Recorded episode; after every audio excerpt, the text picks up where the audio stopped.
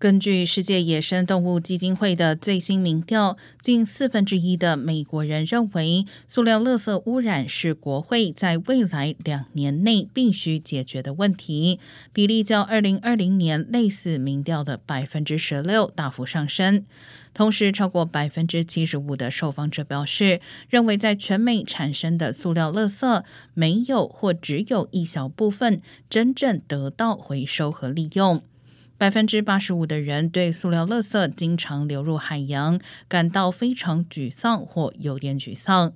但尽管所有受访者都表示愿意减少塑料垃圾的产生，超过百分之五十的受访者表示认为自己的行动不会对全美塑料垃圾总量产生影响。